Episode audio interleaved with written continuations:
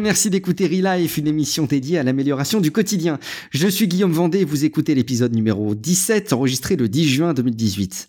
On va pas se mentir, en matière de sécurité informatique, avec tous les services qu'on utilise aujourd'hui, on a globalement tendance à tous être en mode « Bon, je verrai bien plus tard, pour l'instant j'ai pas eu de soucis ».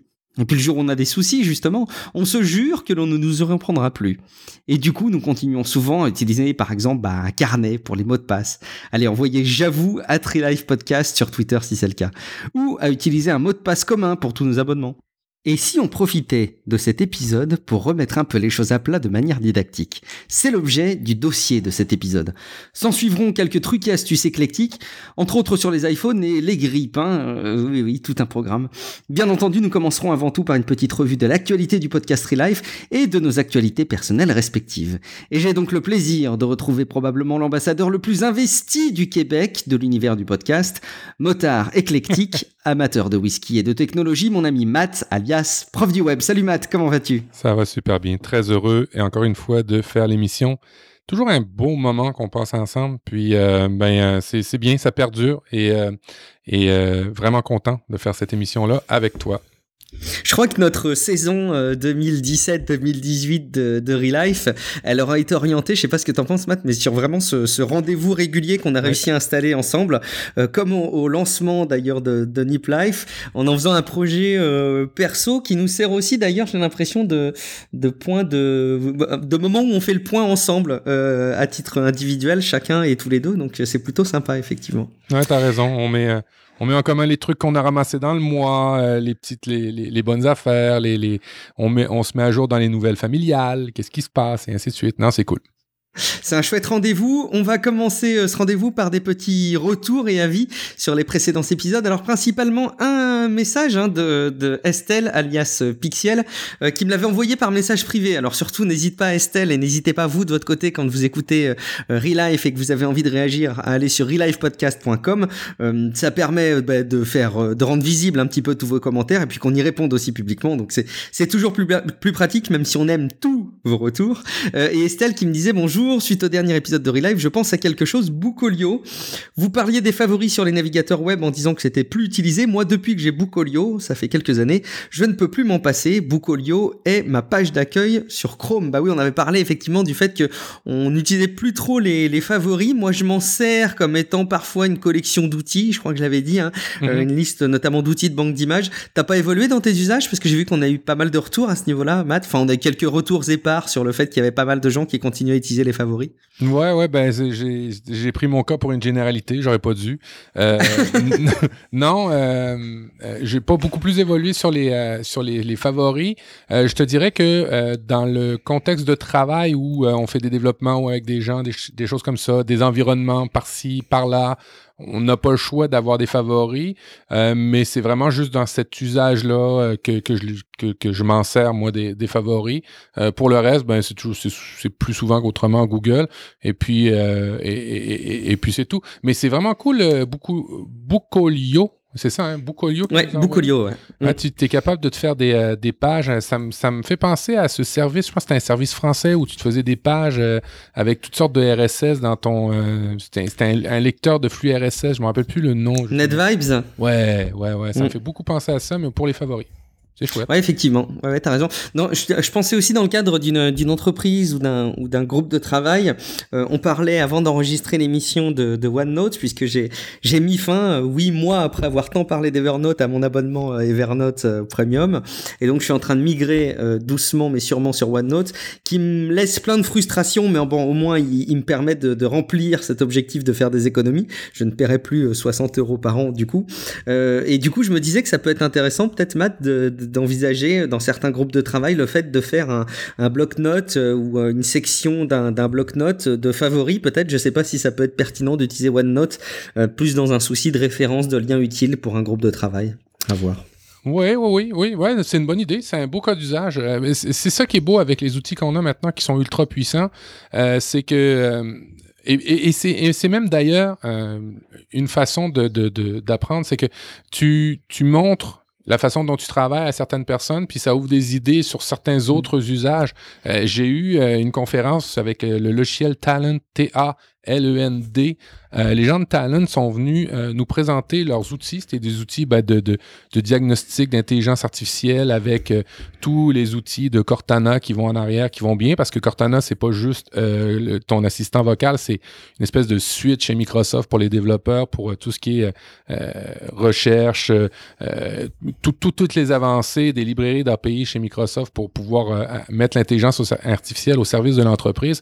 Et Talent nous montrait leurs outils dans un cas d'usage qui m'a fait penser qu'on pourrait peut-être l'utiliser dans un autre cas d'usage. Euh, c'est vraiment, euh, on est vraiment maintenant à des années-lumière dans les présentations qu'on doit faire, ou en tout cas, je trouve qu'ils sont les plus pertinentes pour mon travail, c'est quand on voit vraiment quelqu'un travailler avec, on transpose beaucoup plus rapidement que quand on voit des, des slides ou des, des, euh, des, PowerPoint et ainsi de suite. Fait que c'est un peu ça aussi. Talent, pour ceux qui veulent, c'est un outil open source aussi en plus. pour ceux qui veulent faire du, je dirais comme du IFTTT ou ceux qui s'ennuient un petit peu de l'outil de Yahoo, c'était CodePipe ou une affaire comme ça pour intégrer toutes sortes de services ensemble et puis faire des mix ou sortir des CSV, des fichiers. Euh, talent vraiment cool. Et euh, ben, c'est ça, je rebondis sur le fait que présenter un outil, comme je l'ai fait tantôt, ben là, tu le transposes toi présentement sur un cas d'usage de partager des liens. C'est vraiment chouette. Avec la frustration, hein, c'est ce qu'on disait, que les outils n'ont pas toutes les fonctionnalités sur toutes les plateformes. Donc moi qui suis sur Mac et qui utilise OneNote, je suis un peu frustré, mais je suis sûr que Microsoft, vu la directive qu'ils ont, ils vont, ils vont intégrer plein de fonctionnalités sur la prochaine version. Euh, ils m'écoutent, donc euh, je suis sûr qu'ils vont le faire maintenant. Euh, L'actualité du podcast, c'est une réflexion qu'on a avec Matt euh, d'un financement participatif euh, pour Relife. Alors on en a déjà un, chacun, Matt, un financement participatif. toi pour l'Eclectic Show, moi pour Tech Café, qu'on va dire sont, sont, nos projets phares personnels euh, sur lesquels on a donc euh, proposé aux gens qui le souhaitent de, de nous soutenir. L'avantage, c'est que ceux qui ne le souhaitent pas ou ne le peuvent pas ou pour des raisons philosophiques ne le veulent pas euh, ne sont pas contraints et, et ont toujours les, les émissions. mais par contre, le gros gros avantage pour nous, c'est que on a une, une, rétribution financière et donc on imagine tout ce que ça peut représenter, hein, une rétribution financière et, et, ça nous fait un, un vrai soutien. J'en retoucherai un mot, mais j'ai parlé d'ailleurs des financements participatifs en podcast dans une, dans une émission. On va vous en parler dans deux minutes. Mais on réfléchissait avec Matt sur la possibilité de vous proposer un Patreon ou un, ou un dispositif similaire pour, euh, pour Relife. Il y, a, il y a plusieurs plateformes qui existent. D'ailleurs, ça peut être dans la philosophie qu'on a de toujours tester des nouvelles choses, l'opportunité de tester une nouvelle plateforme. On avait euh, déjà un petit peu parlé, mais surtout ce qu'on voudrait, c'est vos retours. Alors, on, on, espère avoir énormément de commentaires, soit positifs, soit négatifs, mais en tout cas plein de commentaires dans relifepodcast.com où on nous euh, sur Twitter ou individuellement, hein, si vous préférez. Euh, mais pour nous donner un peu votre avis, ce serait, euh, c'est une, démarche à laquelle on réfléchit depuis un moment, hein, Matt.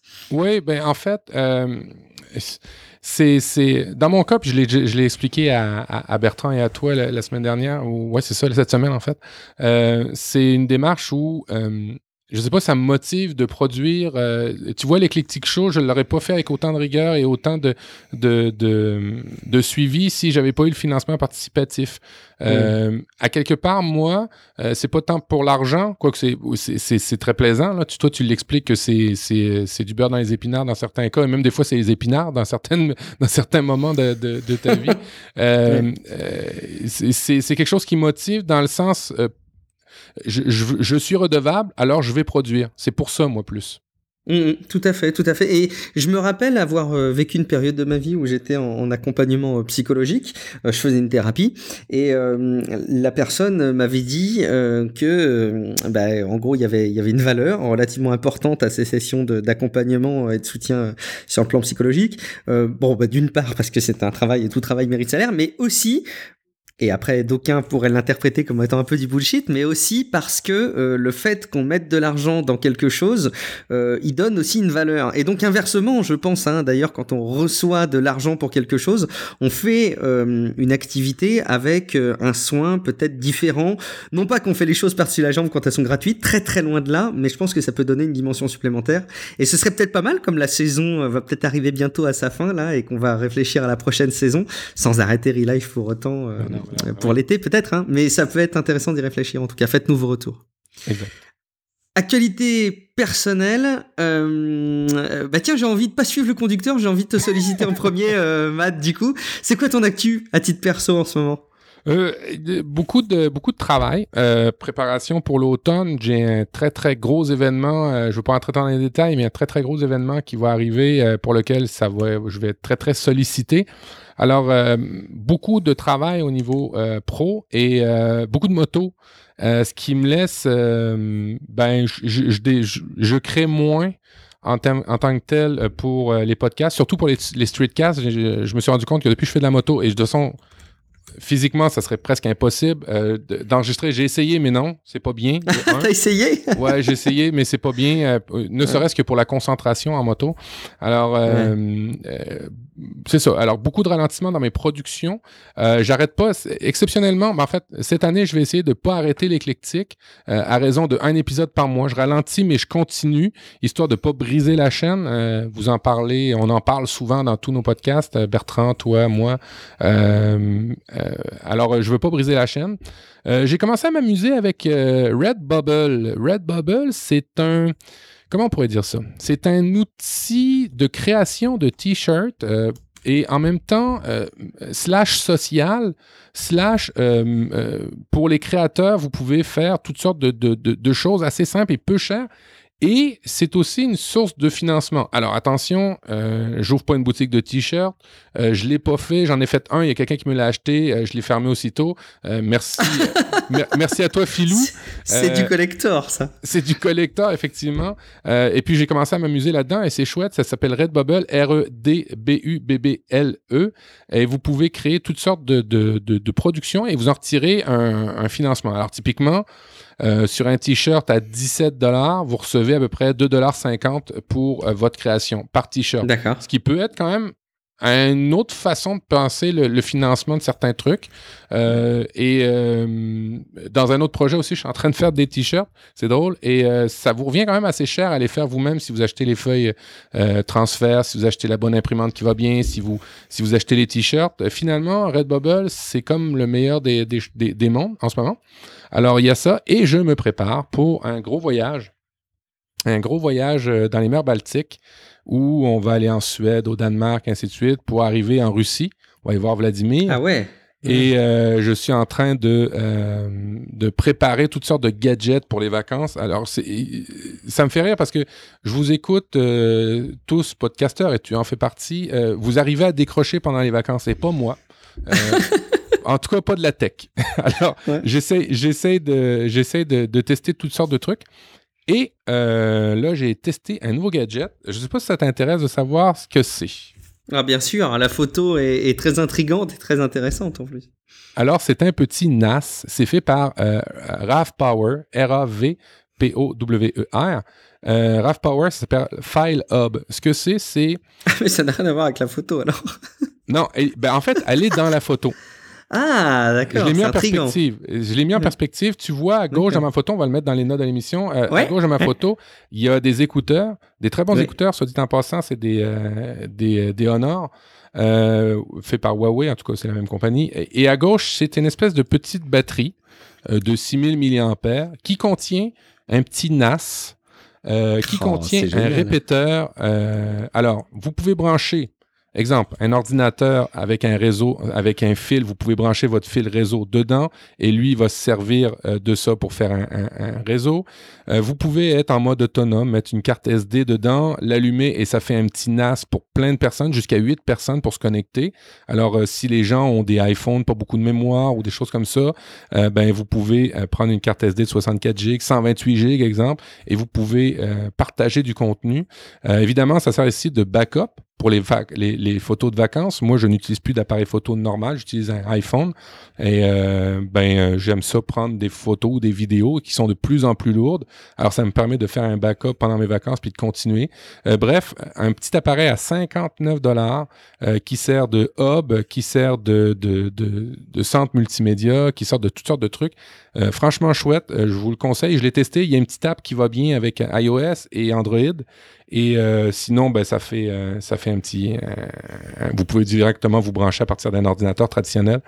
Franchement, on commence à arriver à des solutions pro, mais pour monsieur, madame, tout le monde, assez, assez incroyables à des petits prix. Mais c'est pas 59 dollars, Matt, c'est 39 dollars, non?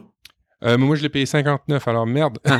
Non, mais c'est que je vois sur leur site, mais c'est peut-être pas le même. Il y, a, il y a quelques modèles différents. Le 6000 mAh File Hub Plus en noir, 39 dollars 99, euh, qui a l'air de faire ce que tu dis.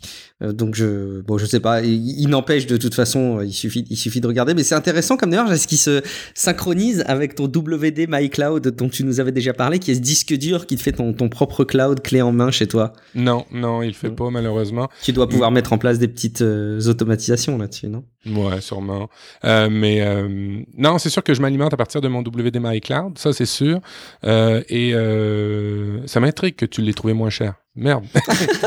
mais, une fois que c'est dit, ça, de, de, tout ce que ça fait, ça fait aussi, et soit dit en passant, euh, une petite batterie de recharge de 6000 ah oui, mAh. Oui, oui. Alors, c'est, c'est pas juste euh, technologique, c'est aussi pratique au niveau de, de, de l'alimentation électrique. Excellent. Et la photo que tu nous montres, c'est euh, ton ta petite housse. Alors c'est quoi? C'est ta housse au quotidien en moto? C'est ta housse que tu prépares pour les vacances? Les deux? Et, et, pourquoi cette petite housse? On, on, a du mal à se rendre compte si elle est grande ou pas grande cette housse là. Alors oui, c'est une petite housse où il y a un peu de tout. Alors il y a, évidemment il y a toujours des fils. Euh, des fils. Alors, euh, maintenant, on a besoin de toutes sortes de fils. Du, du, du fil USB, du fil micro USB, des fils euh, USB-C, Lightning, Alouette. Euh, des écouteurs euh, pour toutes sortes d'occasions. Des fois, il y a deux, trois personnes qui veulent écouter des choses, des clés USB, des cartes SD. Euh, je la elle est faite pour euh, le voyage, effectivement, cette petite trousse-là que vous verrez dans les notes, mais euh, je la garde toujours en moto parce qu'après tout, une fois les avoir bien rangés, de les traîner dans, la, dans mon sac à moto ou pas, euh, c'est du pareil au même. De toute façon, j'ai toujours besoin d'à peu près ça. Et euh, en plus de ça, ce que tu vois pas, c'est dans la poche de gauche, il y a une autre batterie de 20 000 mAh. Alors, je suis T'as hantise pour, de perdre ouais, ouais. De, de, de, la batterie. il faut absolument que tu nous mettes le lien Amazon dans les notes de l'émission, qui sera évidemment affilié, comme ça, ça ne vous coûtera pas plus cher vous qui nous écoutez, si jamais vous voulez euh, utiliser les mêmes outils que Matt, et puis en même temps, ça lui fera une petite, une petite contrepartie. Ce sera un, un prémisse, un financement participatif comme ça. Bah oui, cool, bonne idée. Bon bah très bien, merci Matt pour ta petite euh, ta petite actu. Euh, on, on, parle de Bertrand depuis tout à l'heure. Alors ah oui. si les gens euh, écoutent l'épisode euh, Relife euh, pour la première fois, écoutent les, le podcast pour la première fois pour cet épisode, ils doivent se demander qui est Bertrand. Alors Bertrand c'est une personne qu'on a invité dans dans Relife il y a quelques émissions maintenant, euh, podcasteur Bertrand Soulier qui anime un podcast qui s'appelle Votre coach web, qui devient même un petit peu sa sa plateforme autour du de, de son savoir-faire, de conseils, de coaching justement sur la production de contenu en ligne. Euh, et il diffuse, euh, oui, c'est un fou furieux, des épisodes quotidiens, alors qui sont de durée un peu limitée maintenant parce que au, au début ils étaient plus longs euh, et puis euh, il avait un, petit peu dû euh, réduire la cadence, mais il explique tout ça hein, dans son dans son podcast. Puis là, ces derniers temps, il rediffuse un épisode par jour, mais c'est des épisodes de quelques minutes, excepté euh, les interviews qu'il peut faire. Et ben, il a pas de chance sur la durée moyenne de ses écoutes puisque il m'a invité, ce qui fait qu'on a fait évidemment un épisode de deux heures, ce qui est particulièrement long, je pense, euh, mais très enrichissant, en tout cas très enrichissant pour euh, pour moi, euh, parce qu'on a parlé euh, bah, de voilà de l'activité, de podcast, euh, de comment on peut se lancer là-dedans, de ce qu'on peut en retirer. On a parlé justement du concept de financement participatif. On a parlé de, de plein de choses et j'espère de tout cœur que ça pourra vous intéresser, que ça vous donnera accès un peu aux coulisses de, de ma petite vie de, de podcasteur pro. donc ça, ça m'a fait évidemment très très plaisir plaisir. L'as-tu écouté, Matt, cette, oui. euh, cette interview? Oui, en plusieurs. T'as pas assommé?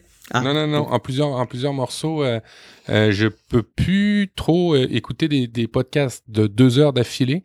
Euh, ben, tout, tout, tout, tout, et dépendamment évidemment des activités que j'ai dans une journée.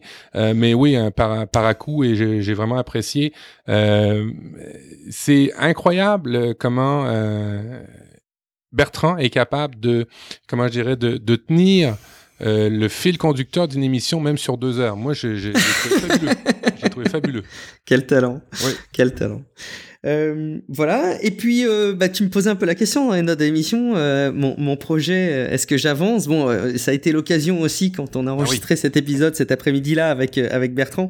D'ailleurs, petite, petite parenthèse pour dire que vous devriez aussi y entendre Matt bientôt dans votre coach web pour qui vous parlera peut-être plus sur une, une, un aspect un peu plus euh, technique ouais pour la pour la production de, de podcasts euh, donc abonnez-vous à votre coach web si ça vous intéresse évidemment euh, et puis on a parlé au-delà de l'enregistrement de cet cette émission un peu à part. On s'est fait un petit peu un point à trois avec Bertrand, Matt et moi. On a échangé un petit peu sur notre projet, sur nos projets respectifs, bah, pour se pour se stimuler un peu. Alors déjà, c'est un truc que je peux vous conseiller de faire si jamais vous avez des projets à titre perso et que vous voulez euh, bah, vous investir un petit peu, peut-être leur donner une dimension supplémentaire, c'est d'identifier euh, deux, trois personnes qui sont dans la même situation que vous et vous mettre en place des rendez-vous réguliers où vous faites le point un quart d'heure chacun sur où vous en êtes et puis vous donnez des conseils, des feedbacks et vous stimulez les autres. Je pense que ça, c'est c'est vraiment les, des, des principes d'ailleurs que, que Priscille a indiqué dans son podcast euh, dont j'ai mangé le nom et tu vas m'aider Matt. Productivio. Productivio, merci beaucoup. Euh, elle en a déjà parlé et euh, c'est vrai que c'est des démarches que je trouve super intéressantes et donc j'ai parlé euh, de mes futurs projets. Alors du coup, j'ai même pu hiérarchiser ces projets. Euh, je me lance dans la rédaction d'un guide d'hygiène euh, digitale, d'un guide d'hygiène numérique pour les pour les puristes de la langue française et de la signification du mot digital. et je vais essayer de mettre en place ça de manière très active dans les jours à venir pour que dans quelques semaines je puisse diffuser un premier contenu. et puis j'ai en parallèle pour la rentrée, j'aimerais beaucoup lancer enfin un projet sur lequel je bosse un peu en toile de fond et que j'avais laissé entreapercevoir dans la voix de Guillaume, mon podcast euh, perso, euh, qui est un podcast narratif où euh, une grande place sera donnée au fait de raconter des histoires, toujours dans un souci euh, de ne pas capitaliser que sur du contenu qui a une, une durée de vie assez faible. Euh, Aujourd'hui, Tech Café, contrairement à l'Eclectic Show, tu vois, c'est un, c'est un podcast sur lequel le contenu a une forme de, de, de, de, durée de vie limitée. Alors évidemment, il y a des grandes tendances, des grands enjeux sociétaux qui s'identifient à, à, des longs termes.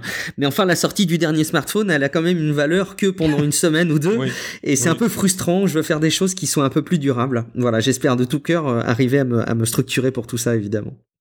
Oui, oui, ben, euh, c'est ce que vous allez entendre dans, le, dans votre coach web, des grandes, grandes réflexions de Guillaume qui ne datent pas de votre coach web.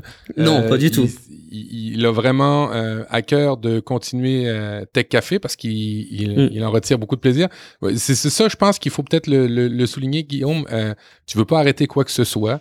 Tu non. veux juste faire des d'autres trucs, d'autres productions qui ont une plus une durée de vie dans, dans le temps. C'est ça, hein? Oui, et, et même pour être hyper transparent, je pense vraiment c'est d'ailleurs une des choses que répète Bertrand par rapport à l'animation la, de contenu et par rapport au canaux, c'est que c'est important de pas mettre tous ses œufs dans le même panier. C'est important aussi de toucher à plusieurs euh, domaines.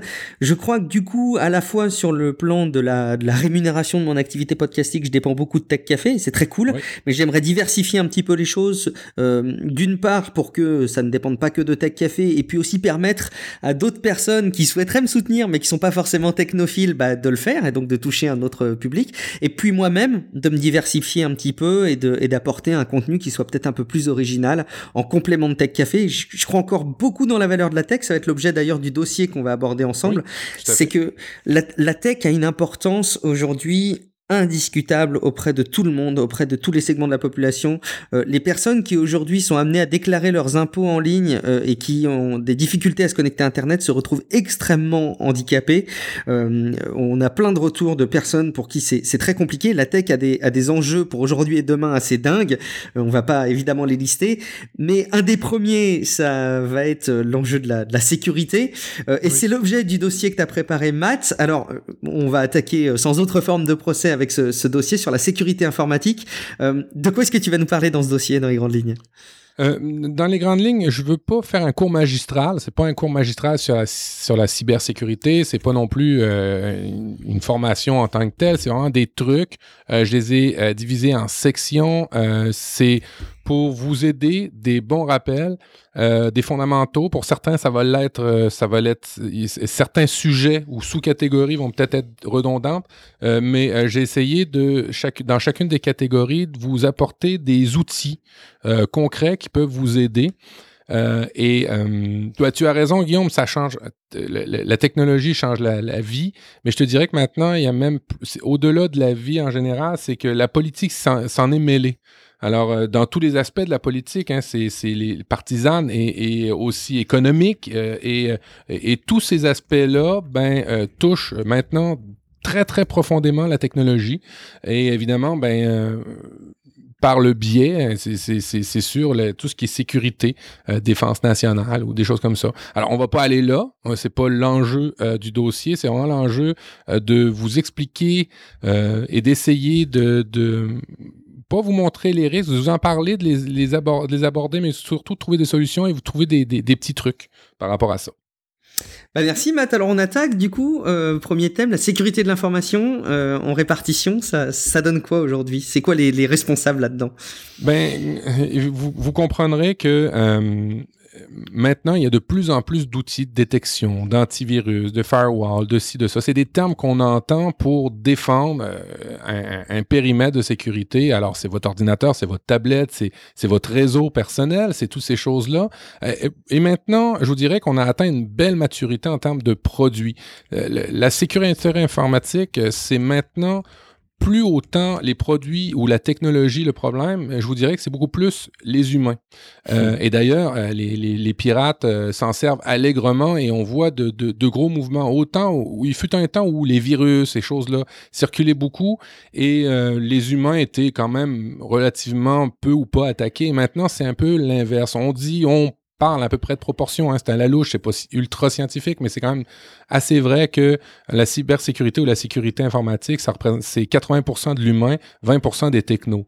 Euh, évidemment, euh, les humains, on peut pas s'en débarrasser, on peut pas les éliminer et c'est le maillon faible. Alors, à défaut, ben, on va vous informer et on va essayer de vous, montrer des trucs assez concrets. Euh, parfait. Alors, on peut commencer par quoi, justement? Un truc super concret. Ben, la, sécurité, quand on parle de sécurité informatique, on on parle pas juste de virus. Hein. On parle de, trois aspects généraux là, qui, rejoignent la, la sécurité, c'est le DIC, DIC. C'est assez simple, c'est la disponibilité. Alors, dans le fond, la sécurité informatique, c'est vous permettre d'avoir toujours vos euh, systèmes, euh, vous pouvez les utiliser, vos systèmes d'information, vous pouvez utiliser, alors que votre tablette soit toujours fonctionnelle, euh, qu'il n'y ait pas un virus, qui est pas, un, je sais pas, un, problème qui fait que ça fonctionne pas, votre réseau, c'est la même affaire.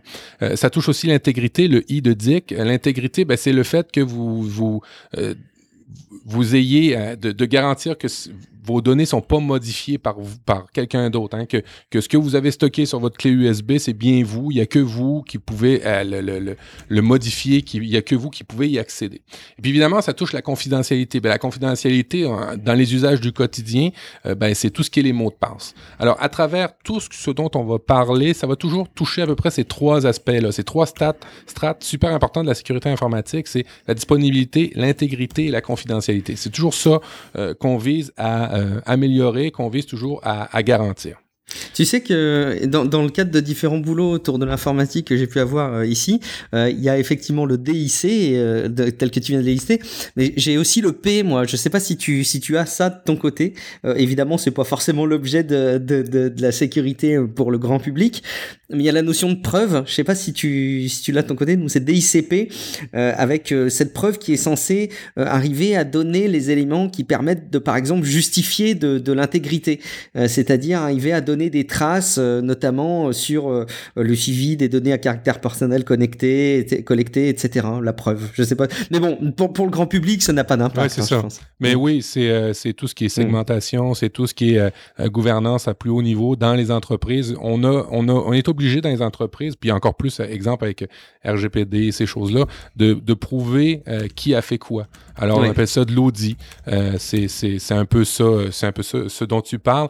Euh, à la maison, ben, peut-être que vous auriez besoin de ce fameux P avec vos enfants quand ils vont faire des choses ou des, des, des femmes, mais pas des femmes, mais excusez, euh, votre conjoint ou je sais pas quoi, vous voudriez avoir des preuves. Euh, mais ça, je couvre pas ça du tout dans le dans ce dans, ce cadre-là. Mais oui, effectivement, il y a, y a cet aspect-là euh, au niveau de la cybersécurité, mais en entreprise.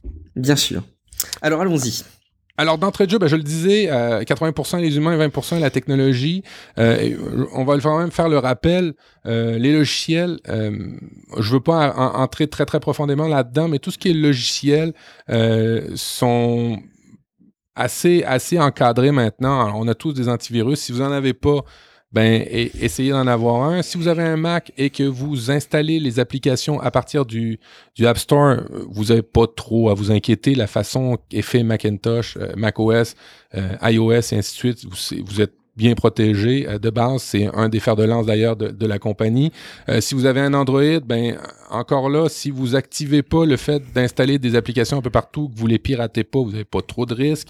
mais en tous les cas, il y a des solutions de euh, sécurité euh, au niveau des, des, des, de ces appareils-là. Vous pouvez regarder euh, à, en installer. Il faut faire un petit peu attention parce que sur le marché, il y a beaucoup de, de beaucoup de vendeurs. Hein, et puis c'est bien, il y a beaucoup de solutions qui valent la peine quand on a des comportements à risque. Mais je vous dirais que comme d'entrée de jeu, je le disais, c'est beaucoup mieux que c'était. Euh, il y a de moins en moins de logiciels qui se piratent, il y a de plus en plus d'achats. Je vous dirais, quand vous suivez ces règles-là fondamentales euh, d'utiliser les App Store, Windows en offre maintenant, euh, d'installer des logiciels qui sont connus, reconnus, et surtout euh, de sources fiables, et surtout que vous vérifiez les mises à jour, ben, il ne devrait pas avoir trop trop de problèmes. Un petit truc assez concret pour éviter des failles, parce qu'on n'est jamais à l'abri, hein, vous savez, on installe toutes sortes de logiciels sur les postes, sur vos ordinateurs, sur vos tablettes, et il arrive que ben faut faire des mises à jour, qu'on les fasse pas. Et pourquoi? Les mises à jour, c'est de l'optimisation, c'est des améliorations, c'est des nouveaux usages, mais c'est aussi des corrections de bugs et de failles informatiques. Alors, un petit truc concret, euh, si vous avez un logiciel que vous utilisez seulement une fois par année, ben, installez-le une fois par année et désinstallez-le après. Euh, vous n'avez pas besoin de le laisser sur l'ordinateur, de le laisser sur un ordinateur, typiquement Windows. Euh, ça vaut, ça, dans les faits, vous n'allez pas aller vérifier s'il y a des mises à jour. Et si vous ne l'utilisez pas, ben, vaut mieux pas l'avoir. En fait, c'est un peu la base de l'informatique. C'est si vous n'en avez pas besoin, ben le syndrome du collectionneur de logiciels. Maintenant, faut éviter de l'avoir parce que il y a tellement de mises à jour à mettre, tellement de choses, de dispositions, dispositifs à mettre que euh, si vous l'utilisez juste une fois par année, ben installez-le juste une fois par année et faites la mise à jour ou la dernière version à jour si c'est un logiciel gratuit et vous serez beaucoup mieux euh, servi. Euh, Au niveau des antivirus, ben, je vous l'ai dit, euh, Windows de base, l'antivirus dans Windows 10, je vous dirais qu'il fait très bien le job. Dans Windows 7, le faisait bien aussi. Euh, courez pas à, acheter d'autres antivirus. C'est un cas pratique concret que je vous dirais. Euh, pour ce qui est des anti-spyware ou des choses comme ça, bon, ben, les traditionnels, hein, Malwarebyte ou, ou, ces choses-là, mais si vous utilisez de manière je vous dirais, euh, parcimonieuse Internet, vous installez pas notamment des plugins dans Chrome à tout vent, que vous connaissez pas les sources, euh, des, des, des, sites ou des serveurs que vous utilisez pas trop. Vous n'avez pas vraiment à vous inquiéter. Je veux pas, euh, je veux pas non plus dire que c'est inutile, ces, ces logiciels-là, mais si vous avez un comportement tranquille, vous allez voir votre Gmail, vous allez voir vos nouvelles, et puis c'est tout. Ben, vous inquiétez pas de ces choses-là. Vous en entendez parler, il y a toutes sortes de solutions. Mais de la minute que vous êtes un post Windows, vous avez un bon antivirus, derrière votre box qui vous protège derrière euh, toutes ces choses-là, vous n'avez pas trop à vous inquiéter. Mais ça existe, d'autres solutions qui existent et euh, parfois, ben, des fois, alourdissent vos ordinateurs. Mais bref, Antivirus, anti-spyware, essentiellement firewall. Euh, ça, ce que c'est un firewall, c'est euh, un coupe-feu en français, c'est pour vous protéger d'Internet. Sur Internet, il y a toutes sortes euh, de base sur un réseau Internet. Euh, il y a toutes sortes de, virus qui circulent, toutes sortes de, robots qui essayent des connexions, ainsi de suite. Et le coupe-feu, l'espèce de porte en avant de votre réseau, de votre box, euh, vous protège de ça. Vous vous en rendez peut-être pas compte, mais il y a beaucoup, beaucoup, beaucoup de trafic euh, qui circule sur Internet malfaisant et les firewalls vous en prémunissent. La grosse mode en cybersécurité ou en sécurité informatique à domicile, c'est de maintenant mettre euh, des coupe-feux ou des, euh, des, euh, des, des, genres de barrières réseau à la maison. Alors, je vous en propose un, c'est Kujo. vous allez mettre entre votre box et Internet et lui va s'occuper d'analyser tout le trafic de votre réseau et de détecter des comportements anormaux si vous êtes vraiment, si vous êtes vraiment préoccupé par la sécurité, si vous avez un comportement, normal, mais que dans votre maison, on ne sait pas, euh, des enfants installent toutes sortes de choses maintenant, euh, vous pouvez pas tout surveiller. C'est peut-être des solutions que vous allez pouvoir peut-être envisager. Alors, ça s'appelle Cujo, C-U-J-O. Ce que c'est, c'est un firewall qui vérifie à peu près tout le réseau, euh, les trafics entrants, sortants, et voit des choses ou est capable de bloquer des choses pour vous sécuriser. oui. Tu, le branches où, ça, pour être bien clair par rapport à ta box? Alors, euh, tu le branches euh, idéalement entre ta box et ton routeur si tu en as un. D'accord, ok. Euh, tu la branches entre Internet et toi, grosso modo. D'accord, Alors, si vous avez une box et un routeur, de Enfin, plus en plus les de deux gens en un. ça. Ouais, Ouais. c'est ça. Tu, vraiment, tu, tu le sépares en deux. Ce qui est chouette dans Kujo, c'est que euh, il est vraiment fait pour la consommation maison. Il est vraiment fait pour euh, éviter euh, des, des, des, des problématiques de configuration, d'avoir un, un- un- un technicien avec vous. Euh, visuellement, dès qu'il y a un problème, ben, Kujo, il devient rouge, il, est, il fronce les sourcils, il est pas content, euh, et ça vous montre qu'il se passe quelque chose, et après ça, vous allez dans votre petite interface qui va bien, et vous êtes capable de savoir ce qui s'est passé. Alors, si vous avez 2, 3, 4, 5, 6 tablettes, ordinateurs, 10, des fois, ça va vite. Hein. On a Oh oui. euh, une box Android en plus, on a toutes sortes de choses. On a acheté, euh, je sais pas, moi, des caméras IP pas chères sur AliExpress et oups, hein, d'un seul coup, euh, elles s'emportent parce qu'ils font partie d'un botnet. Euh, ben avec Kujo, vous allez tout savoir ça.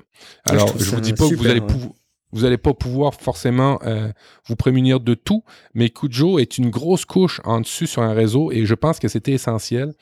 Dans les prochaines moutures de routeurs faits par Linksys, euh, faits par toutes ces compagnies-là, il va y avoir maintenant de base une couche euh, firewall comme ça, beaucoup plus intelligente euh, de- euh, à domicile. Alors, vous allez pouvoir créer toutes sortes d'alertes après qui vont bien, des SMS, des courriels qui vous envoient, euh, trafic euh, étrange détecté dans le sous-sol de la maison, dans la chambre de votre petit, Hmm. des choses comme ça. Je trouve ça super parce qu'en plus le, le design euh, est pour moi euh, hyper bien trouvé de rendre cet objet aussi intuitif qu'un réveil pour enfants euh, rend le truc hyper accessible quoi. Alors que c'est un sujet quand même à la base euh, assez assez obscur. On parle parfois de solutions avec, avec des Raspberry Pi euh, qui font installer customiser tout enfin qui n'est pas la partie grand public. Là c'est plug and play euh, et il y a une application en plus sur smartphone qui permet de gérer tout ça. C'est c'est chouette de voir ce genre de solution que je connaissais pas du tout. C'est très chouette Oui, et puis, euh, ben, pour, tu vois, pour 250 dollars, euh, tu as le, le, le, le coût de jour, je pense, est payé pour 2-3 ans. Alors, évidemment, ça vient avec l'analyse du trafic, euh, les malveillantes. Ça vient aussi avec un contrôle malware à la grandeur de votre, de votre réseau, ce qui fait que vous n'avez pas besoin nécessairement d'installer des trucs sur, tous, sur chacune des tablettes. OK? Euh, ça, évidemment, ça fait les mises à jour comme il faut. Vous pouvez baser sur des règles de protection et dire, euh, je sais pas, moi, typiquement, j'accepte juste de faire de l'Internet. Et puis, euh, s'il y a d'autres types de communication qui se font, ben, tu m'alertes. Mais ça apporte aussi quelque chose de vraiment chouette quand vous avez une famille. Euh, c'est le contrôle parental. Ah, Ça, super c'est vraiment génial parce que vous n'avez pas besoin de l'installer sur euh, alors l'ordinateur de fiston, la tablette, le, le tablette de fiston, euh, le, téléphone de fiston. Non, non, là, ça fait trois appareils en plus et ainsi de suite, ça finit plus. Là, vous vous le centralisez à un endroit et lui, Kujo, va s'en occuper au complet. Il y en a d'autres solutions. C'est la solution la plus élégante, je dirais, euh, ce qui se rapproche le plus de, euh, de, de la simplification de, de, de la technologie qu'on aime bien, toi puis moi. C'est des choses à portée de main euh, avec des applications qui vont, qui vont super bien, bien faites. Et puis, euh, si vous allez dans le lien des notes de l'émission, celui-là, on va mettre le lien. Euh, il vous explique exactement où disposer euh, votre Kujo. Et s'il y a des enfants qui sont trop malins et qui le débranchent, à mon avis, ça enlève les contrôles parentaux, non? Euh, ben, euh, il y a automatiquement, pour vrai, ils y ont pensé, hein, automatiquement, tu es alerté dans ton application. Excellent. Kujo est débranché. Boum. Bravo, bravo. Bah, bien joué à eux, on applaudit euh, bien fort, c'est le coup de cœur Relife. Euh, bah, parfait, on a parlé du coup un petit peu des logiciels et puis même de cet aspect un petit peu réseau. ouais. Du coup, une porte d'entrée énorme, je pense, pour les, les failles de sécurité. Puis, enfin, en, en termes de risque, c'est quoi, Matt? Ben, évidemment, les courriels en entreprise, beaucoup. Euh, les emails, les mails. Euh, c'est vraiment une des sources les plus euh, utilisées en Red Team. Les Red Team, c'est généralement des... ben, pas en Red Team, les, les, les pirates, là. C'est, c'est, c'est des... c'est des façons massivement exploitées pour tirer des, des, des, des hameçons. En fait, des... des comment on dit Des informations personnelles? Ouais, c'est ça. C'est que 90% du trafic de courriels sur Internet, c'est des spams et des tentatives d'attaque. Alors, vous comprenez un peu que c'est soit pour vous sou- soutirer de l'argent dans le cas des spams, ou soit vous soutirer de l'information ou vous piratez tout simplement euh, dans le cas des, euh, des, euh, tentatives d'attaque. En 2017, là, tout dépendant des études, là, ça représente euh, aux alentours de 270 milliards de tentatives. Alors, c'est sûr qu'on ne peut pas se prémunir de tout. C'est pour ça qu'on essaye d'éduquer, vous dire, euh, ben, faites attention, un tel type de courriel euh, ou de email, email euh, est, plus susceptible de, vous poser des questions ou vous devriez vous poser plus de questions quand vous recevez un, un email de ce genre-là. Alors, ben évidemment, de plus en plus dans les spams, c'est des fausses factures. Alors ça, je vous, dis, euh, faites attention au type de fausse facture. Exemple, vous recevez une fausse facture de Bouygues, euh, vous recevez une fausse facture d'Orange ou Vidéotron chez nous, TELUS, Rogers. Toutes les compagnies, euh, ils reprennent les codes des compagnies, c'est-à-dire le logo, la façon de parler. des fois, ils vous proposent des promotions, mais évidemment, toujours quelque chose de commun dans ce genre de email-là, de courriel-là, de communication, parce que maintenant on en a par Messenger, on en a un peu partout. Il y a un lien à cliquer. Hein, il, vous, euh, mm. il vous demande une action. Alors, je vous dirais, c'est le premier chose la, première chose à vérifier, la première chose à faire attention ou, ou à être aux aguets, c'est euh, si une entreprise veut communiquer avec vous, c'est bien, ça arrive, c'est normal.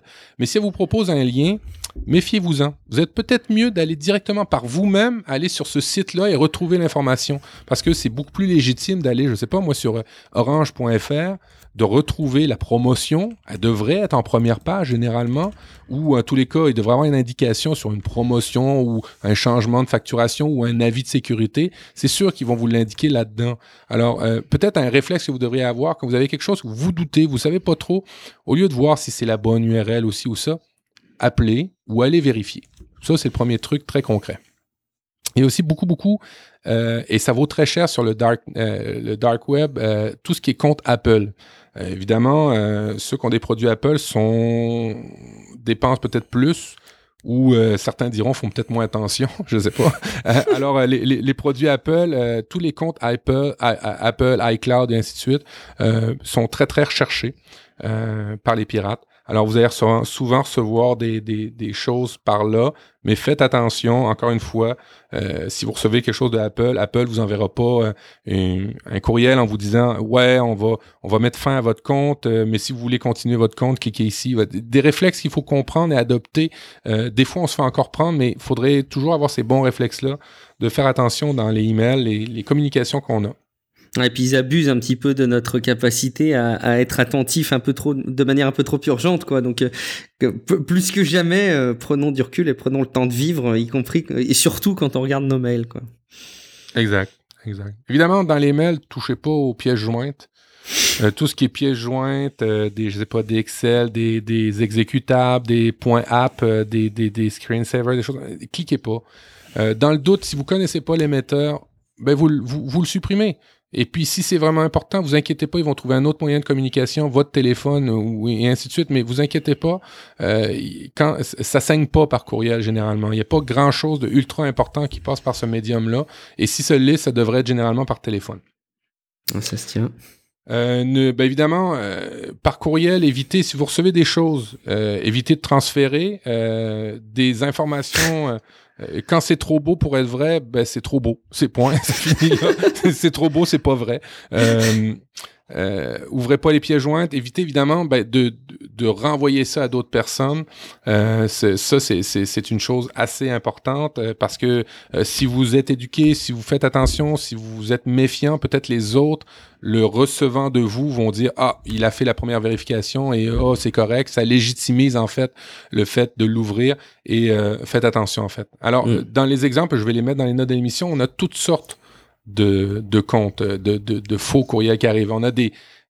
Typiquement, votre livraison est arrivée.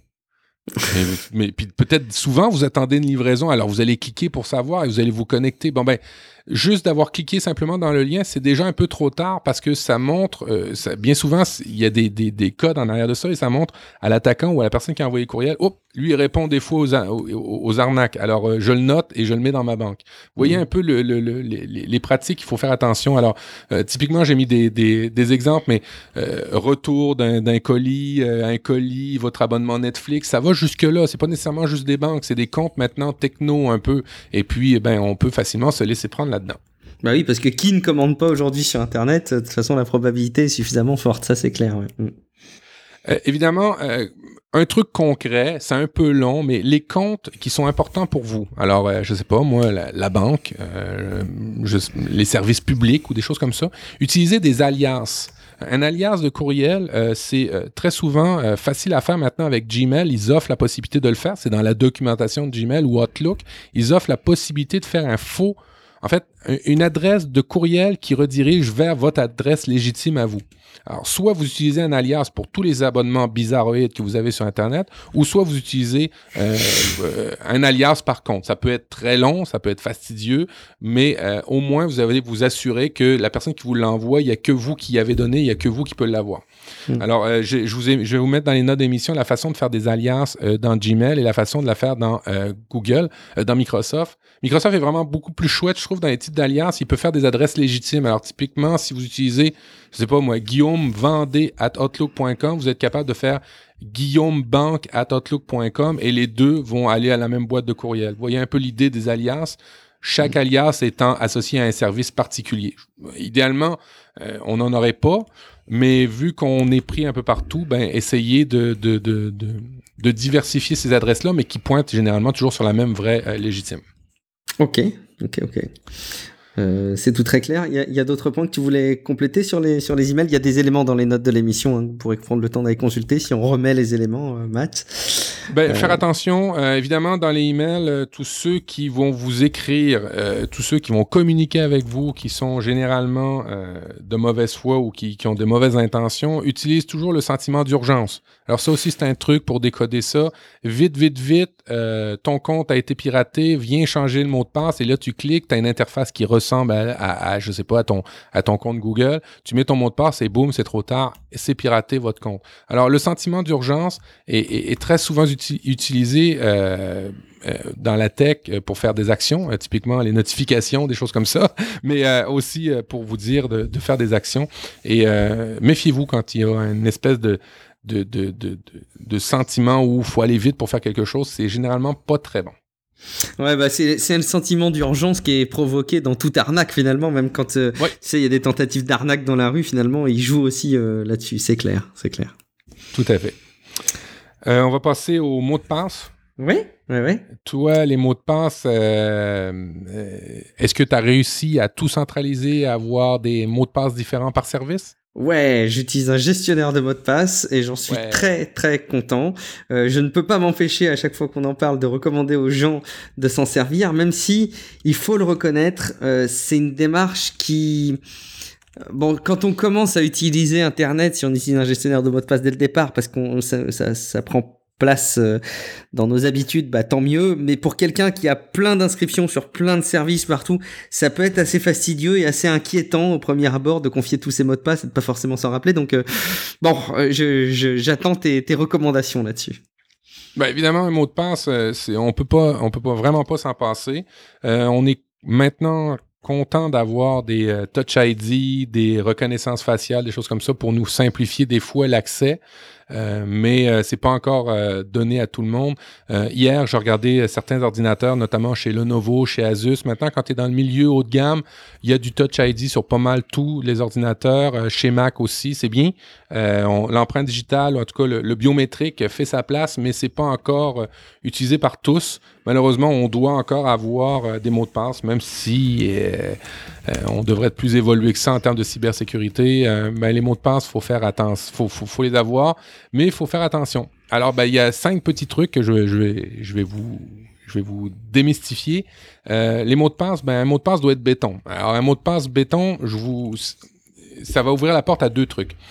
Un mot de passe euh, utilisé, euh, je sais pas moi, euh, Dieu ou des, mots de passe très très 1, 2, 3 ou QWERTY ou AZERTY, des choses comme ça, ben il faut éviter. Hein, ça se fait, ça se fait déverrouiller hein, dans le temps de le dire maintenant. Alors il faut vraiment vraiment faire attention. Il y a deux écoles de pensée par rapport à la complexité d'un mot de passe.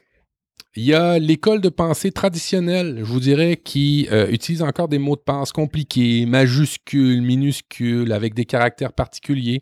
Euh, ça part d'une vieille étude qui n'avait pas été mise au point, que tout le monde a, en fait, a, communiqué. Et on sait maintenant depuis 2003 que les mots de passe complexes, ben c'était basé sur rien. Euh, c'était pas basé sur des études sérieuses pour savoir si ça valait vraiment la peine. Alors on se fait encore chier dans beaucoup beaucoup de services, dans des applications, des choses comme ça, à nous mettre des caractères particuliers alors que les mots de passe euh, complexes, comme on dit, euh, ben on sait que c'est pas très très bon. Pourquoi? Parce qu'un mot de passe complexe c'est pas très bon parce qu'il faut le retenir et euh, il est complexe et euh, généralement ben, on utilise à peu près souvent le même un peu partout et où on met des variantes quand il faut les changer. Euh, typiquement, je sais pas mm. moi, bonjour juillet 2018, bonjour juin 2017. Tu comprends un peu l'idée? Mm. Mm. Fait que ça aide pas vraiment à la sécurité de ça. La tendance en, sécurité, c'est d'utiliser des phrases de passe, des, mots de passe en phrases. Savais-tu que ça prend 550 ans à un pirate pour déchiffrer avec des ordinateurs, des forces brutes. Euh, la batterie est correctement branchée comme mot de passe, comme passe de ah, phrase, ah versus, ouais, c'est ça, versus euh, un mot de passe avec euh, un mot de passe avec des caractères complexes où ça prend beaucoup beaucoup moins de temps. alors, le fait d'avoir un mot de passe avec des caractères complexes, d'une part, c'est compliqué à retenir. Et en même temps, ben, c'est facilement pétable maintenant. Alors, facilement, entre guillemets, là, quand quelqu'un est chevronné, il ça va être beaucoup plus euh, rapidement pété qu'un mot de passe normal, qu'une phrase de passe normale. Mais les systèmes étant ce qu'ils sont, ils ont été développés sur une vieille façon de penser ou sur une fausseté. Et ben, depuis, ça s'est répandu et on utilise euh, des, gestionnaires de mots de passe maintenant pour nous aider à tous ces comptes-là. Allez, donc il vaut mieux des, mots de passe très très longs. Et comme on dit, euh, il n'y a pas que la taille qui compte, mais du coup, sauf en matière de mots de passe. Oui, c'est ça, c'est ça. Et les caractères complexes, c'est pas vraiment, euh, c'est pas vraiment mm. très très utile. C'est plus ils sont longs, plus c'est bon. ok, on retient. Je pense que ça aura marqué tout le monde. Parfait. On sait quoi les autres caractéristiques du mot de passe euh, idéal? Ben, il dit rien sur, il dit rien de vous, ou il, il, dit rien à partir de vous, ou d'informations de vous que vous auriez mis sur Internet. Alors, encore une fois, si vous utilisez, euh, je sais pas, le nom, date de naissance que vous avez mis dans, mis dans votre Facebook, euh, si vous utilisez euh, le nom de votre chat dans votre mot de passe, ben c'est pas très bon. Parce que typiquement, il faut pas que ça dise de quoi, que votre mot de passe dise des choses de vous. Alors, essayez d'éviter des, des, des, des choses qu'on saurait ou qu'on pourrait deviner à travers des médias sociaux dans lesquels vous participez. Un compte, un mot de passe, c'est un peu ce que j'ai essayé de dire euh, précédemment pour les emails. Ben, un compte, un mot de passe. Dès que vous avez un, nouveau service que vous voulez tester, ben, mettez un nouveau mot de passe. C'est sûr que ça va beaucoup mieux avec des gestionnaires de mots de passe qui saisissent ça pour vous. Alors, euh, idéalement, si on reprend tout ce que je vous dis, vous auriez un gestionnaire de mots de passe dans lequel le mot de passe principal serait une phrase simple à retenir. Et pour le reste, ben, ce serait votre gestionnaire de mots de passe qui s'occuperait de mettre des caractères complexes et bizarroïdes et vous n'auriez plus rien vraiment à vous rappeler que juste votre phrase complexe du début. Alors, un compte, un mot de passe, euh, ben, jamais l'abandonner, jamais l'écrire, un carnet, euh, des post-it, on l'a vu euh, dans des journaux télévisés où les gens se faisaient interviewer et dans des bureaux et on voyait des post-it avec des mots de passe et aussitôt la compagnie se faisait pirater parce qu'ils avaient laissé les mots de passe. C'est déjà arrivé souvent. Ça arrive encore malheureusement. Euh, de plus en plus utiliser le double facteur. Qu'est-ce que c'est le double facteur C'est une, personne qui dépose deux fois les enveloppes dans ta boîte aux lettres. T'as tout compris.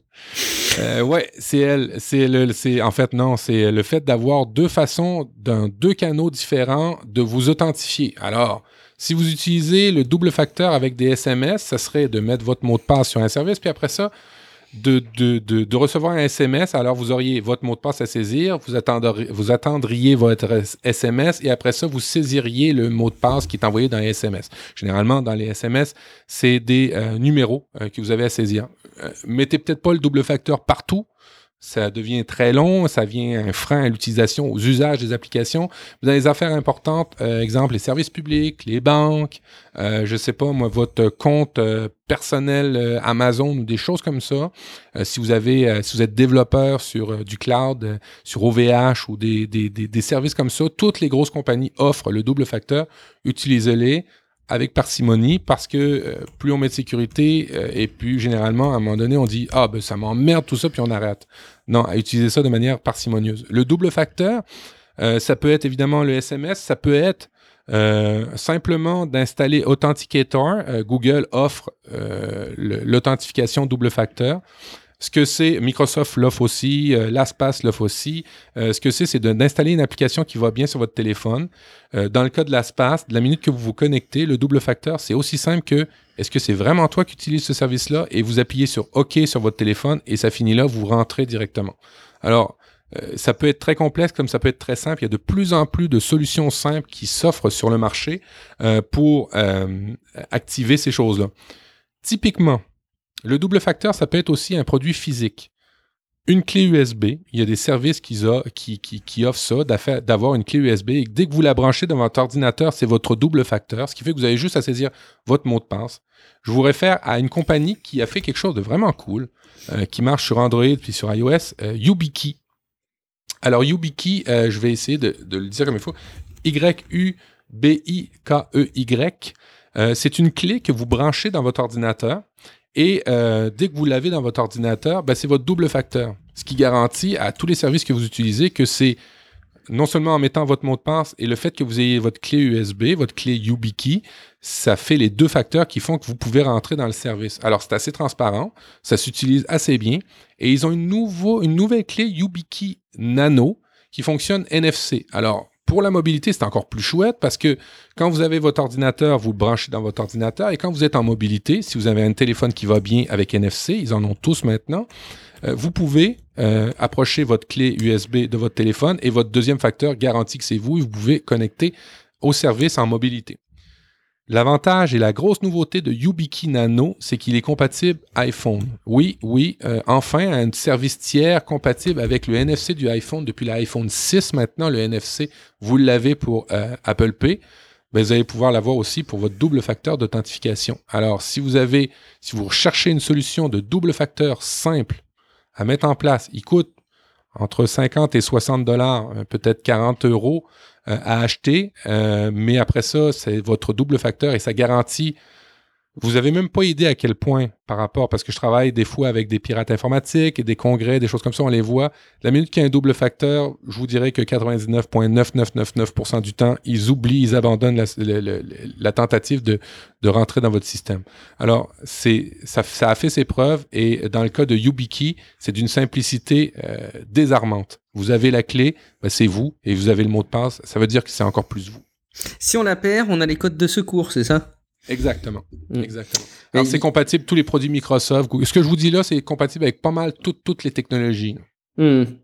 YubiKey euh, Nano, il est vraiment tout petit. Hein. C'est vrai que pour le coup, quand tu regardes la taille du, du, truc, faut pas le perdre, effectivement. C'est à mettre dans ton porte-clés en espérant effectivement pas perdre ton porte-clés. Très bien. Et en matière de mot de passe, une petite reco pour ceux qui ont l'habitude d'utiliser euh, ben, des ordinateurs dans le cadre de leur déplacement, euh, des ordinateurs un peu en libre service. Oui, euh, ben, euh, est-ce que tu fais. Euh, ben, je, vais vous parler de deux outils. Est-ce que c'est ça que tu faisais référence, Guillaume? Vas-y, enchaîne. Il y avait dans les notes de l'émission les ordinateurs partagés. Mais, Ah oui, oui, excuse-moi. Ben, évidemment, les ordinateurs partagés, de la minute qu'on utilise des ordinateurs partagés, libre-service, ben, essayer d'éviter de, de, mettre des, des, mots de passe là-dedans. vérifier qu'évidemment, il y a le, le, le, HTTPS qui va bien. Mais il y a de plus en plus de keylogger, euh, d'outils qui sont installés dans ces systèmes-là qui fait que ça va vous capter vos mots de passe. Euh, la semaine dernière, euh, on m'a apporté une petite clé USB, un petit dongle que, que, vous mettiez en arrière d'un ordinateur et qui créait virtuellement un petit, un petit serveur web et que lorsque vous, vous branchiez un, clavier dedans, euh, allez trapper euh, toutes les touches que vous alliez frapper. Alors typiquement, si vous ne faites pas attention, vous êtes dans un hôtel et c'est souvent utilisé, hein, je vous le dis. Euh, le, pirate, l'attaquant, prend cette clé USB là, branche dans l'ordinateur à la, la réception ce petit dongle là, branche après ça le clavier, ni vu ni connu. Il y a à peu près 20-40 clients qui s'y connectent et ben 20-40 clients qui se sont fait prendre tous leurs mots de passe. Et ça se fait super vite. Et euh, il n'y a pas moyen vraiment de détecter ça, si ce n'est d'aller en arrière de la tour. Et généralement, euh, quand vous êtes en déplacement, c'est pas quelque chose que vous faites d'aller vérifier en arrière. Alors faites attention euh, où vous allez vous connecter et dans quel réseau. Évidemment, encore une fois, les mots de passe, c'est les affaires qu'on veut le plus. et en cascade, évidemment, si vous avez utilisé le même mot de passe Imaginez un attaquant qui a, appris, qui a pris votre mot de passe pour une session de, je sais pas, Gmail. Ben, typiquement, il va s'essayer sur d'autres services parce que un fort pourcentage de gens qui utilisent un même mot de passe pour tous les services. Et après ça, ben, il y a, la clé du trésor. Excellent. Donc du coup, tu avais des, des, outils dont tu venais nous parler qui effectivement risquent d'être assez incontournables. Je je vois lequel il s'agit. Ils sont, ils sont assez incontournables. C'est bien de, de, les faire connaître effectivement, je pense. Il y, a un premier service que j'ai pas mis. C'est fait par Damien Bancal euh, qui fait Zataz. Euh, c'est un service d'alertage qui coûte pas très cher, c'est je vous dirais une dizaine d'euros. Euh, vous donnez à Damien euh, trois choses à surveiller sur Internet et il va vérifier tous les leaks, euh, tous les, toutes les fuites, parce que on le sait, Yahoo s'est fait pirater, dans certaines mesures, Twitter aussi. Dans, y a, tous ces services-là se sont toujours, sont, sont, ben, une grosse partie de ces services-là se sont fait pirater. Alors, euh, bien souvent, ces leaks-là, ces fuites-là sont envoyées sur le dark web, sont rachetées, transférées, envoyées à tous. Et ben, vous avez toutes sortes d'informations euh, qui circulent et vous aimeriez peut-être ça, savoir qui circule sur vous.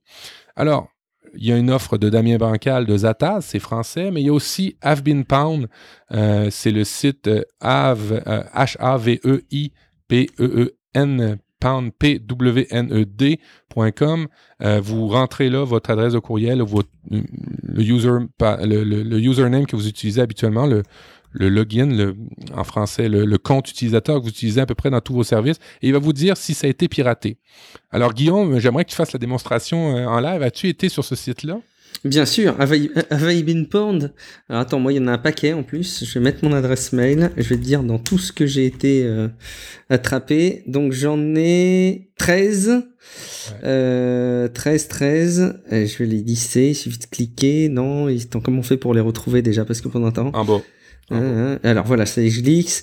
Donc il y a euh, Adobe, euh, Anti-Public Combo List, Bitly, Dailymotion, Dropbox, Exploit In, euh, Last.fm, LinkedIn, Patreon, Plex, euh, TheTVDatabase.com et Tumblr.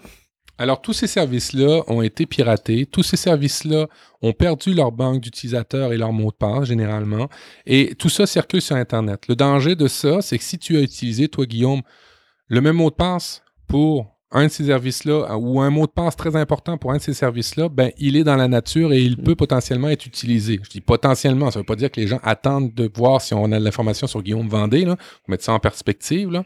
mais quand même, euh, ce service-là vous montre que des grosses compagnies se font pirater, qui ne vous le disent pas forcément tout le temps, ou vous n'êtes pas informé, ou vous n'avez pas pris la chance d'être informé, et vous allez voir, c'est assez stupéfiant. Euh, évidemment, euh, faites des modifications quand vous, euh, vous voyez votre code utilisateur là-dedans. Alors j'ai une petite remarque d'ailleurs à ce sujet, au sujet de ces services-là. Je trouve quand même le fait qu'on puisse euh, publiquement mettre n'importe quelle adresse email euh, là-dedans, euh, ça, ça m'interpelle. Alors l'outil est très bien, hein, et puis dans l'absolu, il se base sur le fait qu'à partir du moment où ton mail a été piraté, il est bah, un peu publiquement exposé, donc en soi, il, rajoute rien. Mais moi, je conversais il y a pas très longtemps avec un, un service de location de voitures entre particuliers que je ne nommerai pas.